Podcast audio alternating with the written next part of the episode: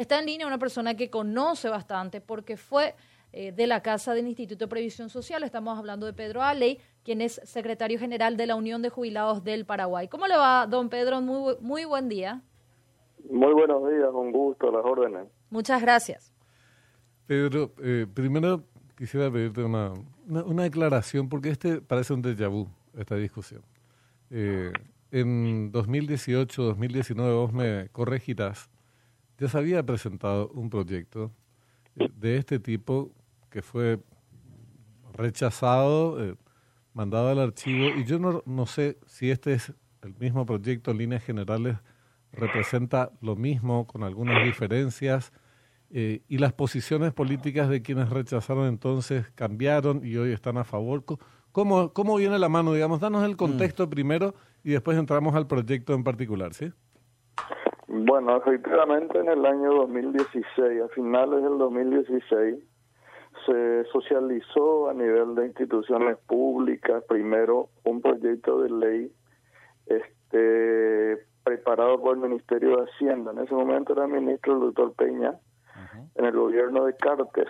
Se presentó a principios del 2017 ese proyecto de ley de creación del, del Sistema Nacional de Jubilaciones y Pensiones y dentro de ese en ese contexto la creación de la del organismo de control la superintendencia de jubilación aquel proyecto eh, tenía 114 artículos.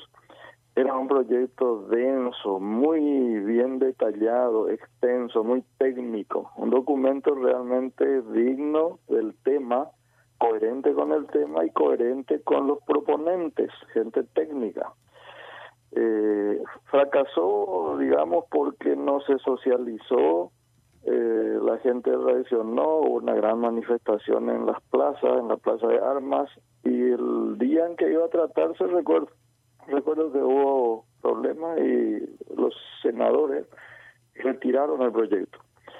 Eh, pasaron cinco años, se produjeron varias administraciones de IPS, en las demás cajas, etcétera, y ahora en agosto del 2023, 3 de agosto, se vuelve a presentar un proyecto similar, pero no es ese, es conserva los lineamientos generales, este, pero tiene 40 artículos, nada más, es una especie de no sé si recordarle en la época de la facultad el, el, dictado, la fotocopia que le decíamos, que era el resumen del resumen que iba circulando entre los muchachos del libro. Bueno, la misma cosa y terminaba siendo un refrito del, del texto original.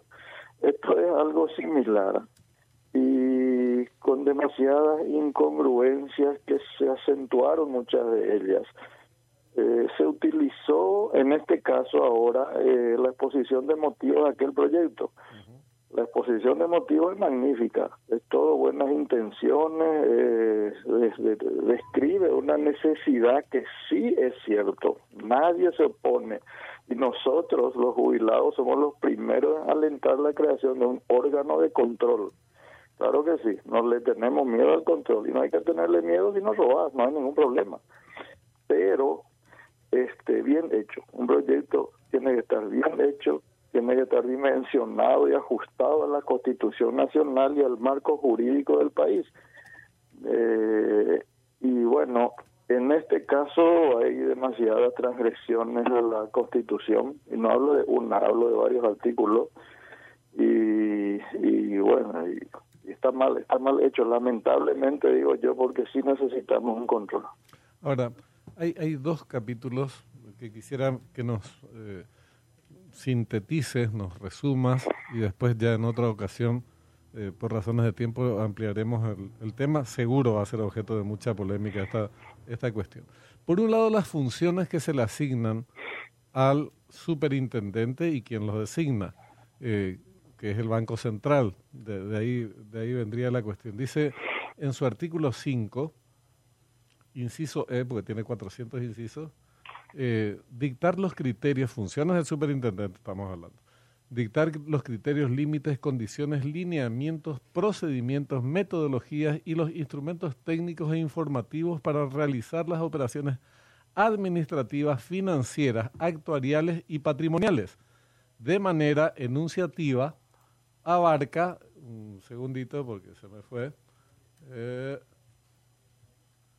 siguientes, los siguientes regímenes. regímenes. Gobierno corporativo, prevención, gobierno corporativo, prevención y manejo de conflictos, de fiscalización y de autoría, contable financiero y los criterios de valoración, balance e informes actuariales, transparencia. Por un lado están las funciones que trascienden por lejos la de superintendencia propiamente. Y después le asigna, amplía, me parece, las facultades del IPS con respecto a otro tema que también fue objeto de mucha discusión en su momento, que está en el artículo 11 de, la ley, en donde le da amplias facultades para operar en el sistema eh, financiero. Dice régimen de inversiones. Las entidades de jubilación y pensiones podrán comprar, vender, arrendar, negociar e invertir sus activos en a. Instrumentos emitidos o garantizados por bancos, seguramente letra de regulación monetaria, después nos explica. Bonos o títulos de deuda de oferta pública, acciones de sociedades anónimas, cuotas de participación en fondos de inversión, inversiones inmobiliarias. Por eso te decía lo de Yabú. Esto ya había sido también objeto de fuertes polémicas porque tal como está la gobernanza del IPS, es decir, no son, no surgen, no son designados por los dueños, sino por el poder político, eh, la administración siempre fue objeto de mucho cuestionamiento y darle estas todas estas prerrogativas de operaciones representaría un riesgo muy alto. Entonces, resumidas cuentas, funciones de la superintendencia en el marco de la ampliación de las facultades del IPS para operar el sistema financiero. Un cóctel medio explosivo podría ser eso. Y bueno, como bien mencionaste, eh, el artículo quinto es el, el caracú de este tema y el once. Ah, hay otro de no menor importancia que después podemos señalar, pero el quinto, como bien dijiste, le asigna atribuciones normativas, dice al superintendente, a la superintendencia, y, y hay un enunciado ahí de unos adjetivos, eh, dice, es, como dijiste, dictar sí los criterios, límites, condiciones, tratamiento, etcétera, etcétera. O sea, prácticamente todo. ¿En qué materia? Gobierno corporativo, es decir, la gobernanza. Y allá en el décimo, en el numeral 10 del inciso E del artículo quinto, así está hecha esta ley, las inversiones, en materia de inversiones, que es el cuide de la cuestión. Eh, en ese mismo inciso E, eh, artículo numeral ahora y dice que el superintendente interpreta las leyes, decretos, resoluciones, reglamentos una especie de corte suprema. normativas que rigen el sistema nacional de jubilaciones. Eh, y, y, y, además establece las directrices para su cumplimiento. Y vuelve a agregar en el inciso siguiente que todos los otros reglamentos técnicos que sean requeridos este, serán dictados por la superintendencia. O sea, acá hay mucho más que facultades de, de, supervisar y de avisar, como es el caso, y de establecer marcos, como es el caso de la superintendencia de bancos, marcos de riesgo, digo. Acá hay administración de activos. Y en el 11 eh, está bien, es cierto, IPS necesita diversificar sus inversiones. Hoy solo opera en CDA, en, en caja de ahorro y en algunos títulos valores. Ahí se acabaron sus inversiones.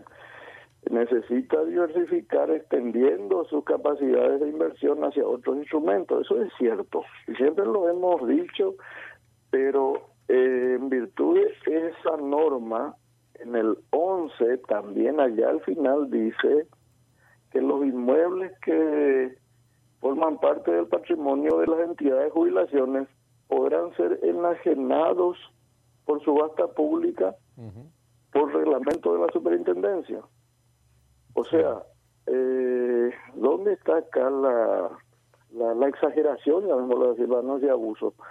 En que un funcionario por resolución administrativa y en un nivel administrativo va a tomar decisiones este, eh, que van a afectar profundamente el patrimonio, las inversiones y el patrimonio inmobiliario El IPS nomás luego hablo, no hablo lo de la caja bancaria, por ejemplo, que tiene Coabumía sobre Santa Teresa y otras tantas propiedades. La IPS y sus 1.100 inmuebles. Entonces, este, ¿quién va a hacer, quién toma estas atribuciones? ¿En quién se concentran? En un funcionario llamado superintendente de jubilaciones, cuya unidad llamada superintendencia está como una oficina dependiente del directorio del Banco Central. Hay demasiada concentración y por otra parte, ese no es luego el problema. Hasta podemos discutir esas disposiciones. El problema está en que si vas a la naturaleza y funciones del Banco Central, en el 285 de la Constitución Nacional, cuáles son emisión normativa, y lo hace muy bien, el guaraní, sostenibilidad, etcétera, está muy fuerte, emisión monetaria, y luego dice intervenir en la formulación de la política monetaria crediticia y diaria. Punto. Esas son las funciones del Banco Central. Está muy bien, es su trabajo y lo hace bien en ninguna parte de la Constitución Nacional ni de la reglamentación de la Constitución que está dado por, por otras leyes, la Carta Orgánica del BCP, por ejemplo, se le asignan funciones de administrar regímenes de pensiones. ¿Al superintendente? No existe, el super, la superintendencia, el Banco Central, que será el, el, el, donde se ubicará la superintendencia y que dirigirá la superintendencia no tiene funciones de administrar cajas públicas o privadas. Una, una, ayúdame una cosita nomás, ya que hablas de la Carta Orgánica del Banco Central, de la Ley Orgánica del Banco Central. ¿Solamente ahí figuran las funciones de la Superintendencia de Bancos o hay otra ley en la que ésta se desarrolla? Solamente ahí. Bueno, ¿sabes por qué te digo? Porque la Superintendencia de Bancos, en cuanto a sus funciones, y que no son funciones menores, ¿verdad? Porque la importancia de fiscalizar el sistema financiero eh, está fuera de discusión, es del artículo 31 al 34. cuatro artículos eh, de la ley orgánica del Banco Central. Eh, cuando vos trasladas a este tema que estamos tratando, la superintendencia, si se limitara a las funciones de superintendencia, para mí, ya vos me decías, esta es una versión resumida de aquel otro proyecto que era muy largo, 41 artículos. Algo ya me, hace mucho ruido contra cuatro artículos de la superintendencia de banco. No es una, una cuestión de extensión, que aclaro, mm.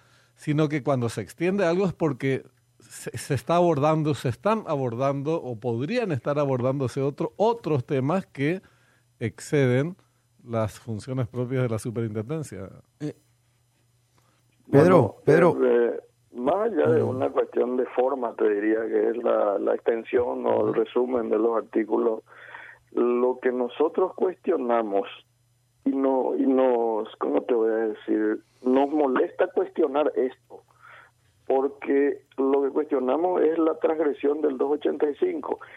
Yo sé, sabemos que la super, el Banco Central o las concentra los mejores funcionarios en materia de supervisión, sabemos eso, que ahí están los mejores eh, sabemos que tiene la experiencia, el know-how, la técnica, etcétera, pero eso no es motivo suficiente para violar la Constitución. Para extender el artículo del 285 constitucional por una ley, eso no se puede. No se puede, eso se hace por enmienda por reforma.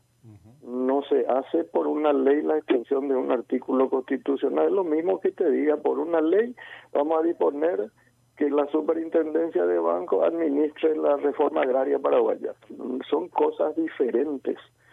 Por naturaleza realmente, y aquí viene lo penoso, por naturaleza, por ordenamiento, quien debería asumir el régimen de supervisión del sistema previsional es el Ministerio de Trabajo, Empleo y Seguridad Social, que en su estructura tiene al Viceministerio de Empleo y Seguridad Social que en sus disposiciones tiene por atribución la competencia de supervisar el sistema eh, previsional. Pero ¿qué es lo que pasa? Que el Ministerio de Trabajo no puede ni siquiera hacer bien su trabajo de policía laboral. Pedro. No tiene la capacidad. Entonces, naturalmente uno piensa, ¿y dónde llevamos esto? Y vamos a la al Banco Central. Y ahí se pasa la línea constitucional. Pedro. Esa es la, sí. Mm. No, porque tenemos nomás ya poquito tiempo y te quería pedir brevedad al respecto de lo siguiente. Eh, que nos cuente también, para cerrar un poco la nota, en qué instancia está este proyecto, cuál es el paso que queda, digamos, para de discusión, si querés, luego de la audiencia pública ayer, que por cierto fue bastante incidentada aparentemente. Bueno, no fue incidentada en el sentido, eh, lo que pasó es que la audiencia pública fue convocada como una especie de legitimación del proyecto. Decir, que todos los mm. oradores estaban orientados hacia la aprobación del texto. Y los que los otros que fueron seleccionados no tenían eh, digamos los argumentos técnicos para para rebatir. Es por eso que el incidente entre comillas se produjo cuando forzamos mi intervención y expuse estos argumentos porque también los organizadores pidieron puntual, puntualización de la deficiencia. Y cuando yo le puntualicé esta deficiencia, el 285, el, el, el 137, el ordenamiento jurídico, el 106, responsabilidad de los funcionarios públicos, porque el, el superintendente está exento de responsabilidad, el 191, inmunidades o fuero de los legisladores, porque el superintendente, sus funcionarios interventores, este, tienen inclusive más inmunidades que los propios legisladores. Eso no tienen los funcionarios de la superintendencia de bancos, solamente ellos solamente estas nuevas figuras. Cuando les puntualicé eso y empecé con el enunciado de los artículos que están mal, mal, ahí la comisión organizadora con todos los senadores se levantaron y se fueron. Y nos dejaron parados ahí. ¿Y cómo queda, cómo queda entonces el proyecto, Pedro, finalmente? ¿En qué, ¿En qué instancia está? ¿Cuál es el próximo paso para redondear la nota?